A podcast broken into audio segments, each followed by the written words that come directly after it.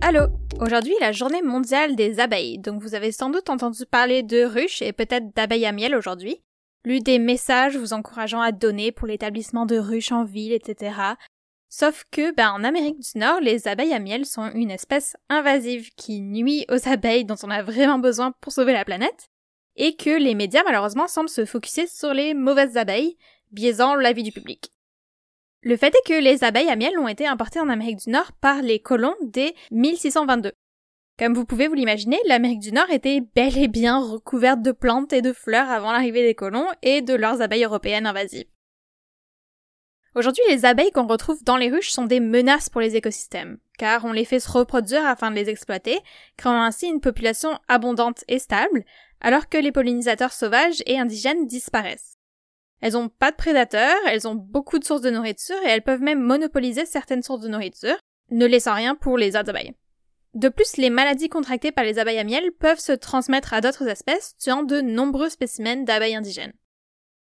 Si l'on entend parler presque des abeilles à miel, il y a 20 000 autres espèces d'abeilles qui peuvent polliniser les 80% de plantes à fleurs qui ont besoin d'un insecte pour se polliniser.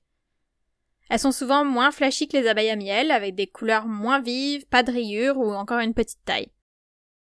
Au-delà des abeilles, bien sûr, il y a d'autres insectes, le vent et même certains oiseaux qui peuvent polliniser les plantes. Dr. Sheila Collard de l'Université York en Ontario a publié en 2020 une analyse de 1000 commentaires de citoyens suite à l'annonce d'un plan d'action pour la santé des pollinisateurs écrit par le gouvernement de l'Ontario.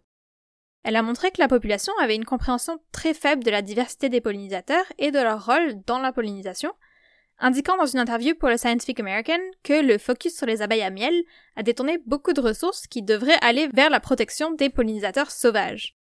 Selon elle, les apiculteurs et les autres organisations qui ne se basent pas sur la science profitent de cette confusion et évidemment en bénéficient financièrement. Alors que pouvez-vous faire pour aider les abeilles qui en ont vraiment besoin, donc les abeilles indigènes?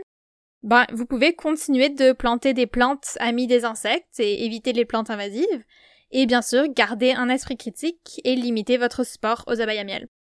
Ok, c'est tout pour ce mini mini-zode, j'espère que vous avez appris quelque chose. Ça m'énerve un petit peu de voir tous ces messages de sauvons les abeilles qui mentionnent juste les abeilles à miel, parce que c'est pas juste pour les autres abeilles, alors j'espère que ça a un peu changé votre avis. Ok, merci, bye bye. Bye.